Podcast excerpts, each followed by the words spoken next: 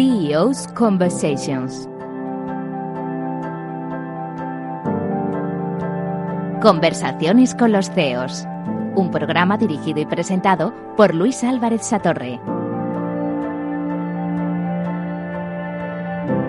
Un día más estamos eh, compartiendo en nuestro programa de conversaciones con los CEOs pues un pequeño rato de conversación con quienes están al frente de empresas y proyectos en los que ponen su corazón, su cerebro, su ilusión y hoy eh, charlan con nosotros para contarnos esas intimidades de las partes más complicadas y también de las grandes satisfacciones que tienen en sus proyectos. Hoy contamos con la presencia de Hervé Inver, que es el CEO de IMC Solutions.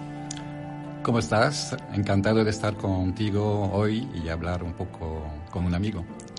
La verdad es que Hervé es un placer. Hacía tiempo que no nos veíamos, pero nos conocemos hace, hace unos cuantos años, ¿no? No digas cuántos, no nos arregla la edad. Bueno, yo la primera pregunta que siempre me gusta, antes de que hablemos de IMC Solutions y de tu carrera, me gusta más preguntar quién es Hervé Inver, ¿no? Para que los que nos escuchan te sitúen un poco. Pues uh, es complicado porque como mi acento y mi nombre lo indica, soy francés de origen, pero ahora ya soy más español que, que, francés, porque ya he pasado más de la mitad de mi vida en España y mi mujer es española, mis hijos se sienten españoles, con lo cual yo también. Entonces ya soy español, con un un resto de cultura francesa, con lo cual es algo un poco complicado de manejar a, a, veces, pero bueno, hay cosas buenas y malas de cada cosa y entonces intento sobrevivir entre las dos cosas. Entonces, con esto, ¿qué quiere decir? Pues de cultura y de, y de educación francesa, con lo bueno y lo malo que tiene esto. Um, ¿Quieres saber los títulos o no? O no, no, como quieras. Bueno, soy ingeniero de teleco y también matemático y físico, con lo cual me da una orientación que después supongo que comentaremos más tecnológica, de, de cosas científicas que de dirección de empresa en principio, con lo cual yo quería ser investigador, quería hacer uh, cosas de ciencias y he terminado como bien sabes, de cero, con lo cual es un trayecto complicado y, y que me ha costado asimilarlo hasta llegar a esto. No por la parte, digamos, um, uh, de ser responsable y de ser emprendedor, porque eso sí que lo vivía con, con la familia. Mi padre pues siempre ha sido emprendedor, ha tenido su propia empresa, con lo cual sí que eso y me ha amado lo de ser empresario, digamos. Pero más por la parte de tener que gestionar y en vez de hacer cosas divertidas, que para mí es la tecnología para decirlo de una manera. Entonces, en este aspecto, lo que quizás he luchado más por no, eh, en principio, primero porque había que aprender, con lo cual aprendes de ser capitán y hay que ser marinero, y eh, empezar a, a saber el mundo de la empresa y todo, porque cuando ya dejé los estudios y que veía que no sea un genio como para hacer investigación científica, había que ganarse la vida y comer, pues tenías que encontrar un trabajo. Entonces empieza por ser asalariado y empezar a, a trabajar en una empresa y empiezas a saber lo que es el mundo empresarial, trabajar. Y empecé en la consultoría, el servicio, en temas de informática. Entonces, pues aprender lo que es el servicio y eso me gustó. Me gustó porque sí que me gusta dar servicio, intentar hacer uh, mm, creaciones, porque en informática lo que a mí me ha gustado al principio es que creas un programa, creas algo uh, que, que, hace algo, este, este, aspecto creativo, este aspecto de, de, hacer algo, no con tus manos como un, un, uh, artista, sino de toda manera hacer algo como un hijo tuyo, un programa al final es un hijo tuyo, uh, una aplicación es una hija tuya, pues este aspecto creativo pues es divertido y además pues tienes algo que puedes ver, que puedes contemplar, que puedes modificar, que puedes moldear, pues este aspecto me gusta. Me gusta y de invención, de intentar hacer algo que sea útil. Y ese papel de alfarero de los dígitos, como lo describes, ¿no? Eh, ese interés de mantener tu perfil de ingeniero, de alguien curioso sobre la tecnología, lo vas aplicando en tu carrera en distintos puestos.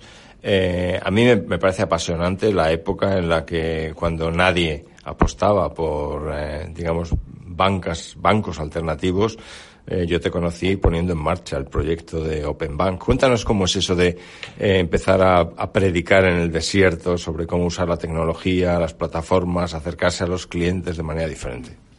Pues efectivamente, tuve la gran suerte de, de que me proporcione el, el, papel de CEO de, de Open Dunk a su nacimiento, como lo que todo el lanzamiento, la preparación de Open Dunk ha sido una aventura tremenda, muy, muy enriquecedora para mí, porque aprendí muchísimas cosas, porque además éramos un grupo reducido al principio, teníamos que hacerlo todo, es como hacer el Tour de France o el Tour de España, eh, creando la bicicleta, montando la bicicleta al mismo tiempo que tienes que hacer el tour, con lo cual, pues me pasaba el día sin parar, tenía dos teléfonos eh, en el bolsillo, bolsillo, el mío más el de la empresa, el tercero fijo. Estábamos hablando con 50 proveedores a la vez, eh, evaluando varias soluciones, viendo cómo integrábamos todo esto, pensando en, cómo había que hacerlo, innovando. Teníamos una primera esbozo de solución que había hecho McKinsey sobre la banca telefónica y lo que podía aportar, pero había que inventar todo. No había tecnología casi de integración de telefonía con informática en la época, había que inventarlo casi todo. Entonces, y todo esto hacerlo en un tiempo récord de un año. Entonces, pues era un desafío que, bueno, dormí tres horas uh, por noche durante todo un año con lo cual no te digo más. Y había que definir pues todo. Mm, además que estuvimos primero en un sitio temporal, los tres primeros meses estábamos en la sierra escondidos porque era un proyecto secreto. Eh, imagínate un poco, para que había que dar un impacto, nadie podía saber, con lo cual cuando tenías que reclutar a alguien, no podías, pues tenemos un proyecto interesante que te va a gustar, pero hasta aquí puedo leer, ¿sabes? Como hay un 2, 3. que si te interesa y te fías de lo que te cuento, que te va a encantar, es innovador, es bonito, pero no te puedo decir más. Y, la gente, pues para venir, pues hemos tenido que traer gente que conocíamos, porque tenemos gente que teníamos que uh, tener confianza, que lleva a trabajar bien y al mismo tiempo que, que confiaban en ti. Entonces, todo el primer grupo de gente que, que hemos contratado es gente que hemos conectado, pues yo venía de empresa de servicio, con lo cual al final, pues este, sé que trabaja bien, que va a poner todo el empeño, pues tú, tú, tú, tú, y montes el equipo y a tirar. Así que es una cosa curiosa de, de hacer malabarismos con todo. ¿Y cómo sientes hoy ver ese hijito que tú creaste, Open Bank, hoy en una de las posiciones compitiendo eh, plenamente en esta banca por Internet, que es una revolución de cómo tratas a los clientes, cómo creas productos, cómo creas servicios? Eh, ¿Lo sientes con cariño, con añoranza? ¿Estás orgulloso de aquello que creasteis? Pregunta muy complicada. Yo creo que sí, que soy orgulloso de lo que creamos en su momento, porque fue innovador. Por ejemplo, una de las innovaciones que montamos en su momento y que después se ha desmontado, que no, no se ha generalizado tanto como yo creía que se debería de, hacer, todo el tema del control de todo el proceso. Una de las cosas de calidad uh, que queríamos imponer al principio era uh, el que había dos principios fundamentales, que todavía yo creo que hay muchos bancos incluso con toda la tecnología, con todo el avance y todo lo que hay, no lo han conseguido, que era que teníamos una única oficina en su momento y los clientes nos llamaban por, uh, por el teléfono, a la época no había internet.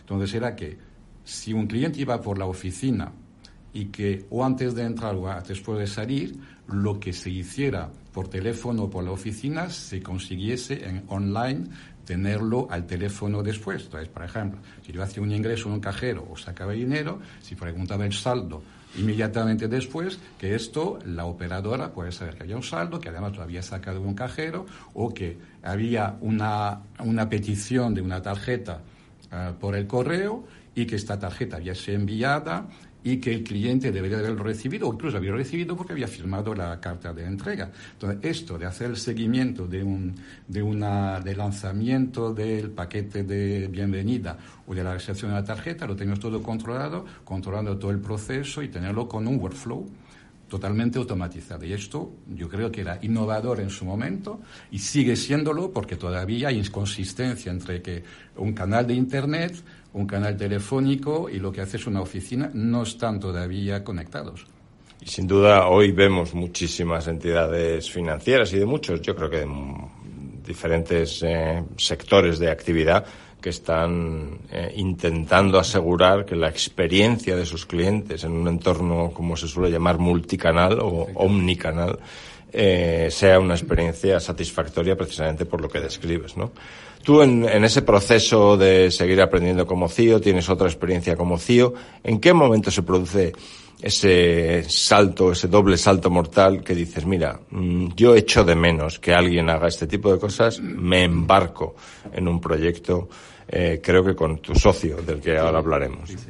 Bueno, eso ha sido un proceso, porque hacía tiempo, incluso cuando estábamos ya, como he dicho, pues un grupo de, de amigos y todo, pues trabajando juntos, pues siempre la tentación de, después de haber trabajado en servicios, decir, pues ya vamos a montar nuestra empresa de consultoría, vamos a, dar servicio, vamos a ser nuestros propios dueños, no vamos a tener que dar uh, rendir, cuentas en un tillo en Alabama o en, o en París o en lo que sea. Entonces, esta tentación, de siempre, pues con Luis, que es uh, mi socio, Luis uh, Fernández, que es mi socio ahora, me decía, anda, lo vamos a montar ya tío, realmente hay que esperar un poco, hay que tener un poco más de experiencia, tenemos que aprender un poco más y tenemos que saber un poco más antes de no, porque yo no tengo ni idea de contabilidad a nivel de gestionar una empresa, no tengo cosas que yo no sé hacer. Yo soy un un científico, un técnico, pero no sé de estas. Y además necesitamos pues tener una parte comercial que no sabemos, que no queremos hacer, que no nos gusta, todas esas cosas que para hacer algo pues son complicadas y, entonces no, me resistí.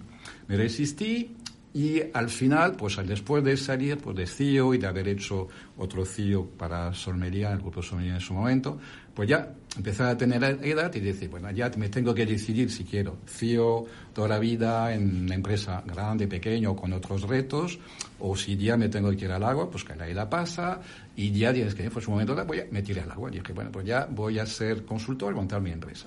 Lo que pasó me frenó porque pues ya iba en serio, pero justo seis meses después de, de tirarme al agua, pues se murió mi padre. Entonces, como mis padres estaban en Francia, pues mi madre se quedó sola, yo no tengo hermanos. Entonces, todo el tema de los tres meses que ya tenía, me había tirado al lago, tenía ya algunos clientes, utilizaba algún freelance o lo que sea, pero ya sabes que uno empieza, es el pipeline de eh, hacer propuestas, trabajar al mismo tiempo, barrer, fregar, planchar, hacer la comida y todo, pues se complica mucho si eh, tienes que estar tres meses fuera eh, ocupándote de cosas personales. No hice el pipeline, me encontré en dificultades y no sé qué. Menos mal que no tenía empleados en nómina y que pude aguantar eh, recuperando después el ritmo y, y todo. Pero esto me enseñó que yo me podía arriesgar mi familia, mis hijos y yo mismo, mi familia, pero arriesgar la familia de otros, siendo solo yo, me puso un poco en freno. Entonces, durante un cierto tiempo uh, hice trabajo de consultoría, vivía bastante bien, tranquilo, con algunas ayudas de freelance de vez en cuando. Con esto viví pues un cierto tiempo. Hasta un momento en que pues el destino, la suerte, lo que sea, volvía a encontrarme con ex amigos, con Luis y otro amigo de Open Bank, entre otras cosas, porque Luis también fue parte de la aventura de Open Bank, y entonces pues ya se, quedó, se quedaron en el, uh, disponible, pues, ¿Por qué ya no lo hacemos en serio? Pues, ya, pues ¿por qué no?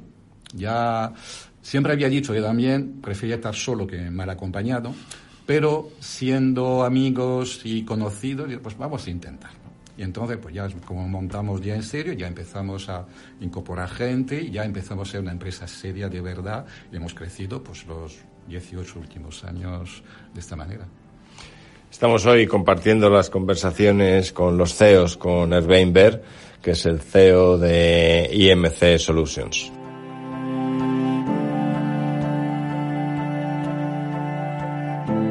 En Capital Radio, conversaciones con los CEOs.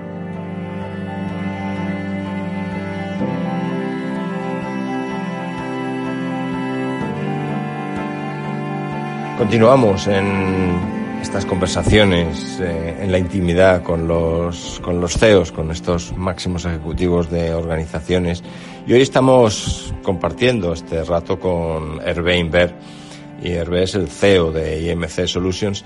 Hervé, nos contabas que eh, se da esa confluencia de circunstancias en las que en un momento determinado, después de haber aprendido y después de haber experimentado liderar eh, proyectos como CIO en diferentes grandes compañías como el Santander o Solmelia, eh, te embarcas en este proyecto de lanzarte con Luis Fernández a crear eh, IMC Solutions. Pero ¿quién es IMC Solutions? ¿Qué hacéis para vuestros clientes? Y cuéntanos esto nuevo de Siosphere. Vale.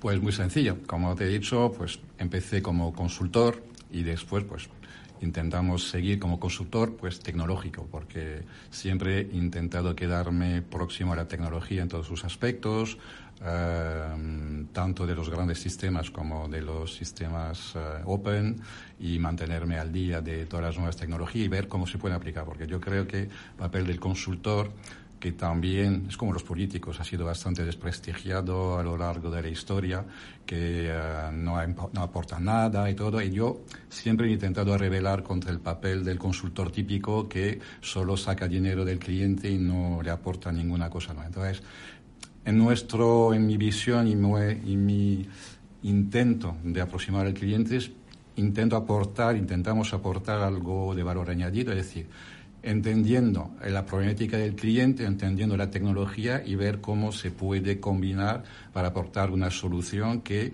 le beneficie de verdad. Eh, no reescupir lo que nos ha dicho el cliente, como hacen muchos consultores, poniéndole bonito en PowerPoint. Entonces, queremos ir un poco más allá, es lo que hemos intentado enfocar nuestro, nuestra acción. Entonces, de este intento de, aproximación a la manera de, pensar el negocio de consultoría y de servicio a los clientes, pues evidentemente estamos haciendo lo típico. Eh, Em, prestación de servicio de personas, técnicos, lo que se llama BPO normalmente. También hacemos proyectos y hacemos consultoría de diseño o de integración de soluciones y ver cómo podemos em, aprovechar eh, la tecnología para eh, dar una solución a un cliente. Entonces, cuando nos dejan, evidentemente, que siempre el, el problema de que tengas una ocasión de un cliente. Eso pues nos ha pasado, por ejemplo, cuando de una idea que teníamos de um, que nos ha llegado hacia Sigosfer, como me, has preguntado antes, cómo hemos creado un producto que permite ahorrar eh, dinero a los clientes de grandes sistemas IBM, reduciendo los, los, MIPS, que es la cantidad de, de, consumo de recursos de la máquina que, que se hace, que, como se contabiliza en los sistemas de IBM, para eh, reducirlo y utilizando sistemas open. Entonces es una aventura curiosa. Si quieres te cuento una anécdota cómo empezó. Piénsate que empezó hace 20 años así, cuando empezamos a tener la idea. La idea era simple, que a partir de una red de ordenadores open, de sobremesa o de servidores o lo que sea, pudiésemos ejecutar los mismos procesos que se ejecutaban en IBM. Entonces, en principio, hace 20 años esta idea era ridícula.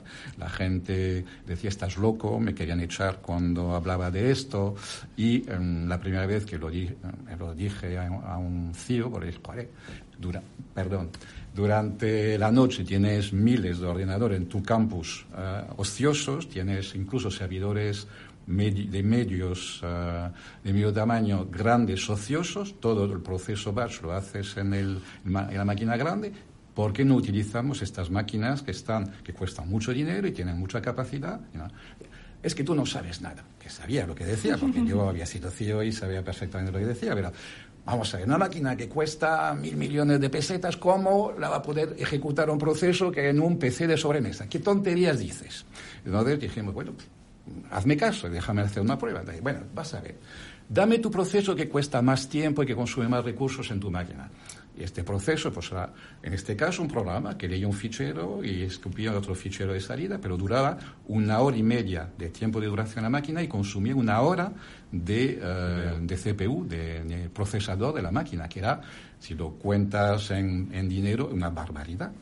Uh, entonces lo cogí, Cogí el programa, cogí los ficheros, los ejecuté en un PC de sobremesa. Y sorpresa, en un viejo Pentium 4 de la época tardó 17 minutos.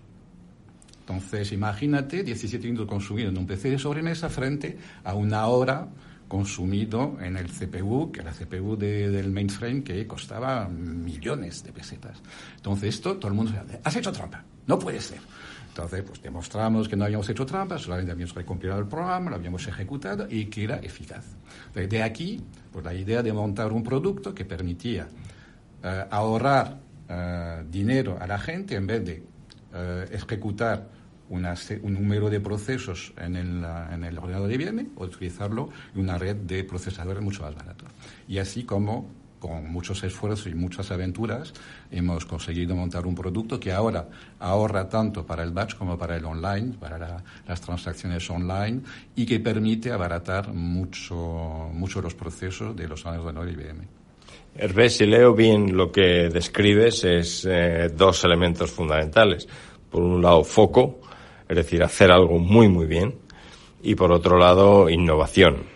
Eh, ¿Cómo de importante es, yo creo que quienes nos escuchan hoy seguro que están esperando entender cuál es tu visión de eso, cómo de importante es para quien lanza un, digamos, nuevo negocio cuidar las dos, los dos aspectos, ¿no?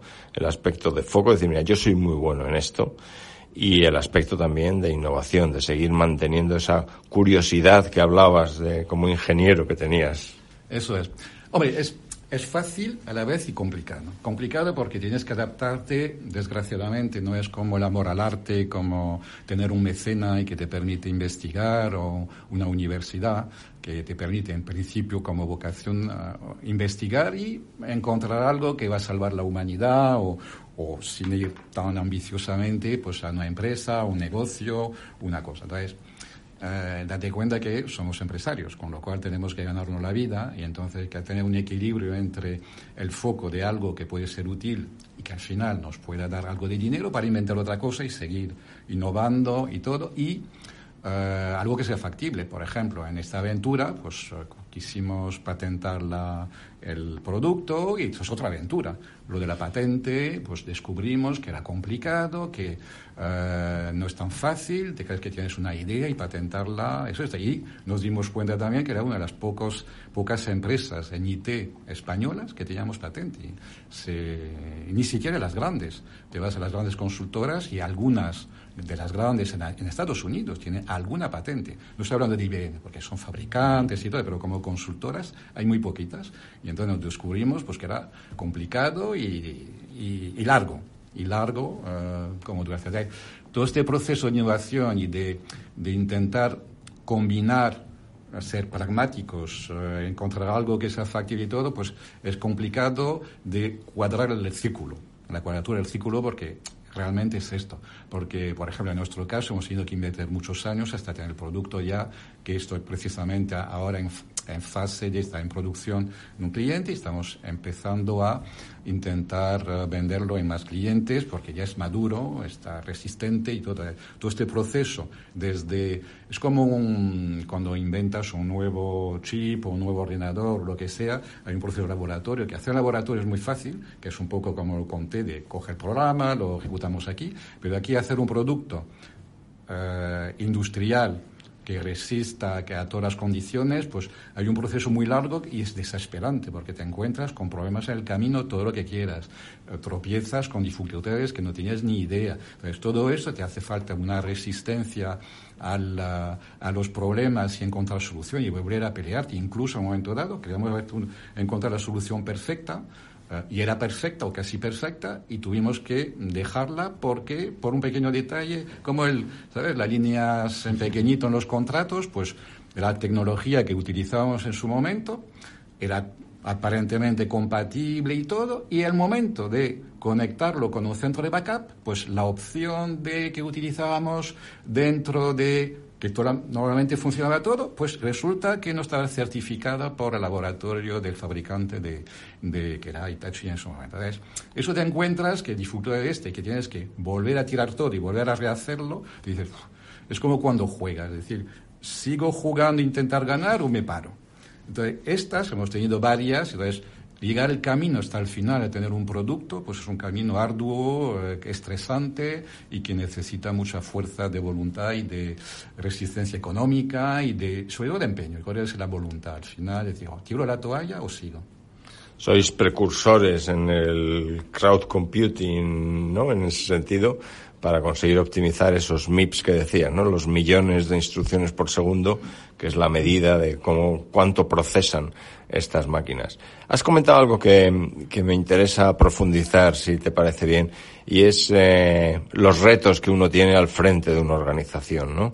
Y es que dices, oye, me he encontrado esta letra pequeña que no había considerado suficientemente, tengo que decidir si sigo, si tengo esa resiliencia, ese tesón, esa capacidad de continuar. ¿Cómo vives tú esos momentos y en quién te apoyas o de qué manera te organizas? ¿no? Porque yo creo que mucha gente que nos escucha dice, bueno, y cuando estás ahí, esa cierta soledad que se vive, ¿qué se hace? ¿no? ¿Se uno se echa a llorar en un banco del parque o...? Pues yo creo que un poco de todo, evidentemente, porque cuando te das cuenta que tienes el problema, que tienes eh, la posibilidad de... Mm, de ver que estás aparentemente bloqueado, que no hay salida, desde que, ¿qué hago? Me tiro por la ventana después de todo lo que he luchado para estar aquí, uh, te tiras de los pelos. Pues yo creo que es como cualquier dificultad que uno tiene en la vida, es que es una manera de abordar los problemas y entonces mmm, esto yo tengo una suerte que mi socio, uh, digamos que compartimos uh, la tanto la manera de, enfrentar a los problemas, que es luchar hasta el final, hasta morir, con lo cual es un buen principio como decir, aquí mientras hay vida hay esperanza y por lo tanto vamos a seguir luchando. Y hasta ahora hemos superado todas las dificultades. Hasta ahora, a lo mejor mañana nos encontramos un problema que es más fuerte que nosotros y no conseguimos avanzar, pero de momento nos ha salido relativamente bien. Y luego, pues eso, el apoyo, pues eh, el problema de la familia pues te puede apoyar moralmente, pero un problema técnico, un problema de empresa, al final tienes que resolverlo tú solo. Entonces ahí em, pues eh, es buscar soluciones. Yo creo que la parte de ingeniero que tengo y que tenemos con Luis de, de buscar soluciones para los clientes, pues lo transforma en una costumbre vital, una costumbre de todos los días, decir, pues hay que buscar soluciones. Si te quedas sin dinero, pues vas a amigo y le pides dinero. Si te quedas con un problema técnico, pues buscas quién es capaz o ha sido capaz de resolver un problema semejante y al final te buscas la vida para encontrar una solución y, y vivimos buscando soluciones. Entonces lo transforma en una manera de vivir, un arte de vivir si quieres, para todo. Y es así como sobrevivimos. Y aquí tengo la suerte que puedo compartir tanto a nivel uh, gestión como a nivel objetivos, como a nivel amistad uh, con mi socio, que pues somos dos, con lo cual nos ayuda un poco a, a, a, a intercambiar este estrés, a intercambiar ideas, hacemos brainstorming, entonces nos, nos echamos ideas y cómo lo hacemos así, entonces lo otro, nos retroalimentamos, con lo cual pues descubrimos soluciones donde una mente solo pues a lo mejor no la encontraría. Entonces todo esto ayuda mucho.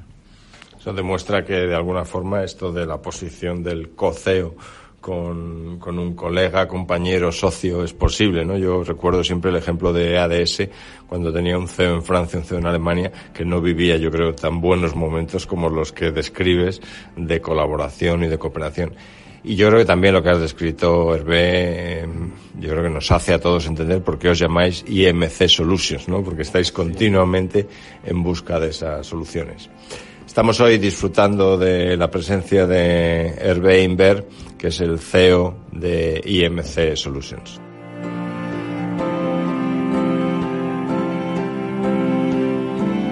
Conversaciones con los CEOs. Un programa dirigido y presentado por Luis Álvarez Satorre.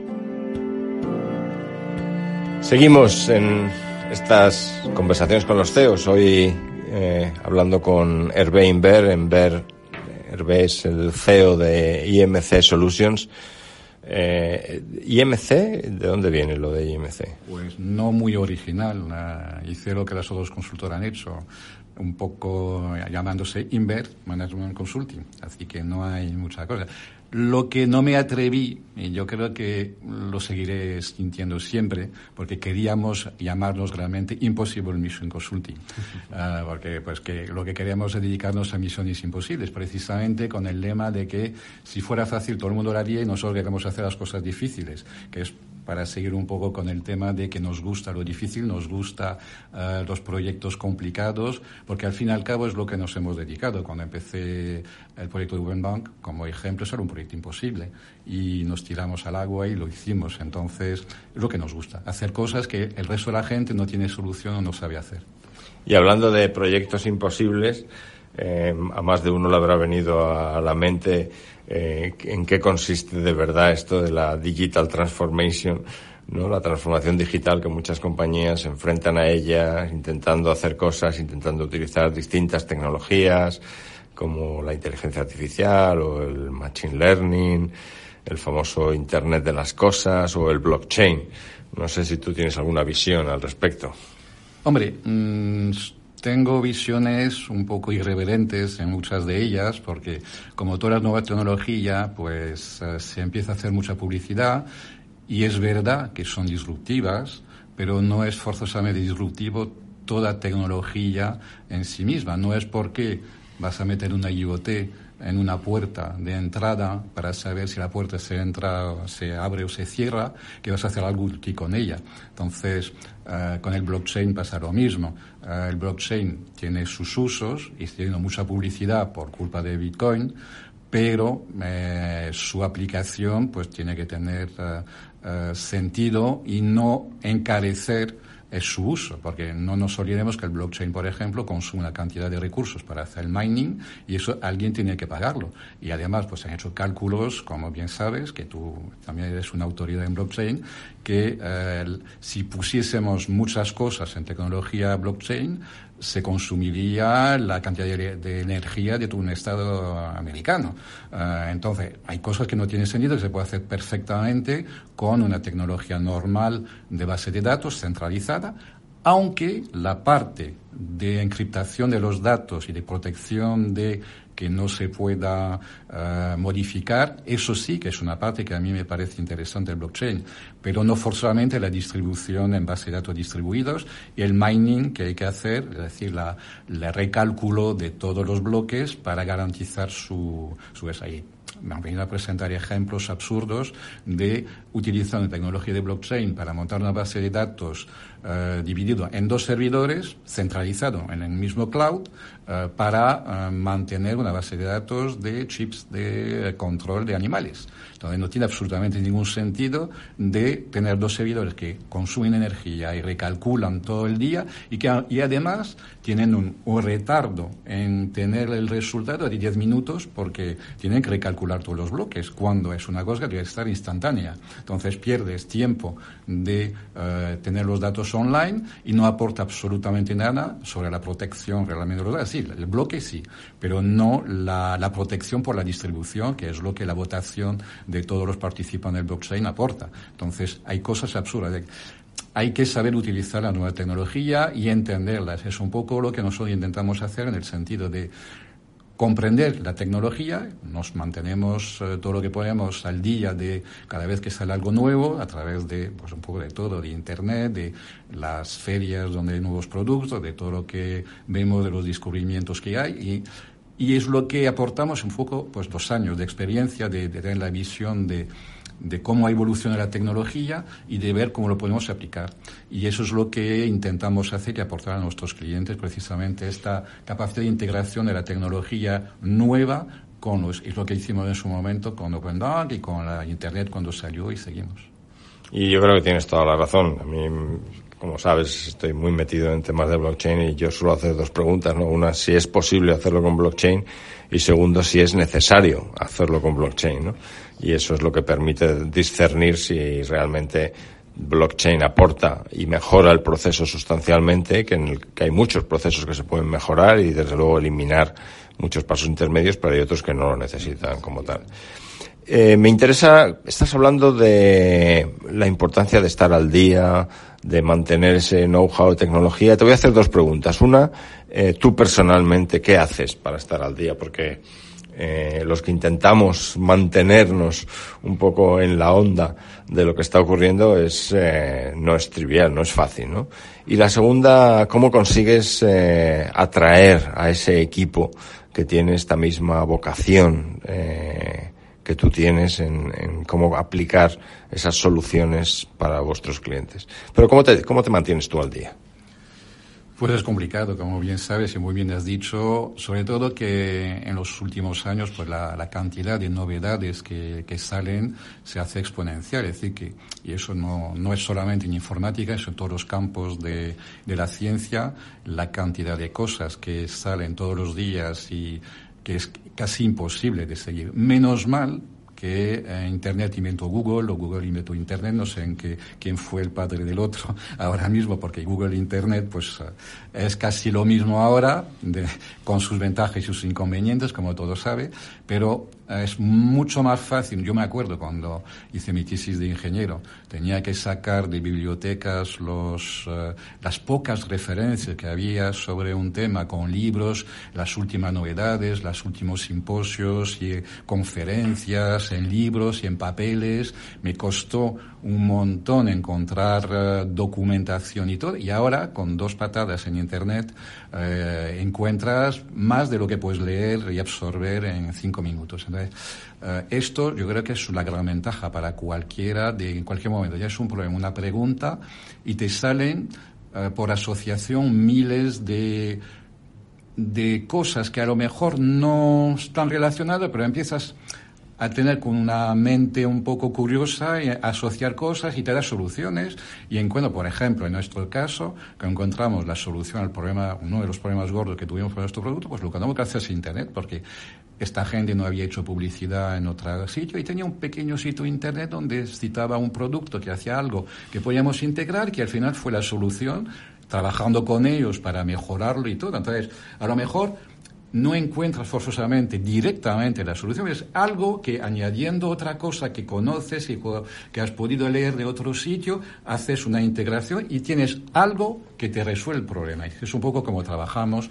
entre libros, entre todo lo que se publica, revistas, simposium, conferencias, uh, evidentemente los grandes distribuidores de información, como Garner y otros, todo lo que se mantiene al día, intentamos así con Internet mantenernos lo más al día y luego hacer nuestros propios experimentos, evidentemente.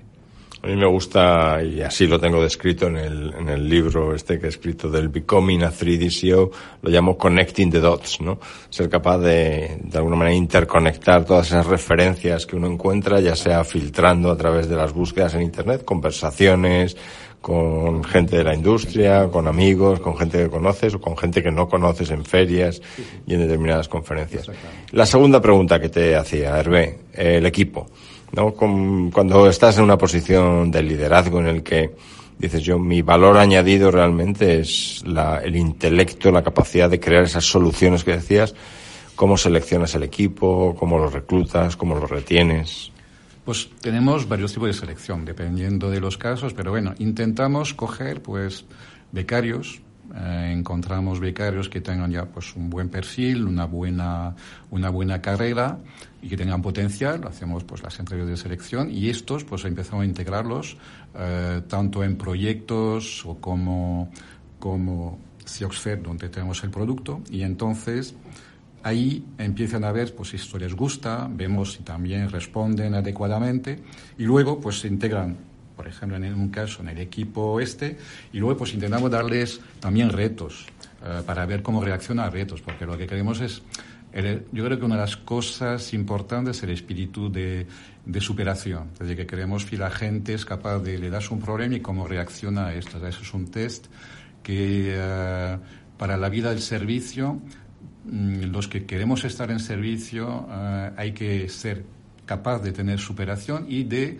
ser uh, perseverante. La perseverancia uh, es una de las cualidades que yo creo que hay que pegarse, porque la vida no es fácil y los problemas que encontramos, tanto informáticos, técnicos en la vida misma, es tener ganas de pelearse, no dejarse uh, esperar que alguien te lo resuelva. Entonces, solamente es una parte de resolver esto. Y luego, evidentemente, la motivación de darle un reto a la persona que sea un problema interesante. Por ejemplo, tenemos otro producto que estamos intentando sacar, que es un, una, una, generación asistida de, de, código. ¿Para qué? Para que podamos tener eh, gente que piense más en el problema que en la escritura del programa y que sea más... Uh, es un trabajo que eh, puede motivar a la gente pasar al nivel siguiente, no programar, sino ser capaz de generar un programa que es capaz de generar programas o el 90% del código del programa.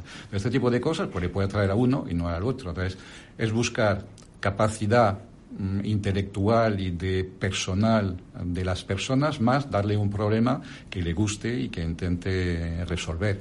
Yo creo que es tan sencillo como esto y seguro que eres capaz de imbuir eh, ese espíritu también del cliente y de la curiosidad del que hablabas al principio. Hoy estamos en las conversaciones con los CEOs, con Hervé Inver. Hervé, nos contabas al principio la, ese perfil de ingeniero que tú tienes, eh, que siempre ha tenido ganas de tener esa curiosidad, ese espíritu emprendedor que de alguna manera mamaste en casa y contabas que eh, cuando tenías la responsabilidad de CEO, de CEO primero y luego de CEO de IMC Solutions, que había dos aspectos muy importantes que quizá era una buena recomendación para nuestros oyentes, ¿no? Por un lado, hay que asegurar que uno tiene un gran foco en lo que hace, pero por otro lado, que es capaz de continuar ese proceso de, innovación en la compañía, ¿no? Y contabas ahora al final que quizá dos parámetros o dos eh, actitudes que son fundamentales hoy en día eh, es ese espíritu de superación eh, continuo, de manera que uno piensa que puede hacer mejor y por otro lado esa perseverancia. ¿Tienes algún último consejo que quieras compartir hoy de estas lecciones aprendidas en tu trayectoria que seguro que dices, anda, si a mí me hubieran dicho esto el primer día cuando empecé? Bueno, yo creo que es como casarse. Eh, a todos mm, te recomiendo no te cases y luego caemos todos y después, pues como siempre. Y la segunda es no tengas hijos y luego caemos todos y tenemos hijos. Yo creo que pasa lo mismo. Si te cuentan todo lo que hay, no te atreverías nunca. Entonces, yo creo que si la gente tiene alguna inquietud de ser su propio jefe, que tiene ganas de de montar algo, de intentar uh, ser diferente o de aportar algo, pues que se atrevan. Uh, que si no te atreves siempre vas a tener el, uh, el, mm, el pensamiento, y si yo lo hubiera hecho, ¿qué hubiera pasado? Pues hay que atreverse. Yo, en una de las cosas que me gustan de los, de los americanos, que tienen muchos defectos, pero es el atrevimiento. Son como niños, decir, hay que ir a la luna, pues vamos a la luna. uh, y no se preguntan si va a ser complicado. No, no, empiezan a hacer un cohete, y, y, eso es un poco una diferencia también con la cultura europea. Yo, pues como cultura europea y francesa además, que hacemos primero la teoría. De que la diferencia es lo que ha pasado, además, con el programa espacial, si te das cuenta, Francia ha sido uno de los primeros que ha hecho el cohete Ariane y todas esas cosas a nivel europeo. ¿Qué se ha hecho? Diez años de estudios teóricos, papel, para ver el cohete, cómo había que diseñar el motor y todo, hacer unos cálculos parametrizados y a ver, comiéndote el coco. ¿Cómo ha hecho los marineros? Después de diez años, ha hecho un primer cohete y ha salido.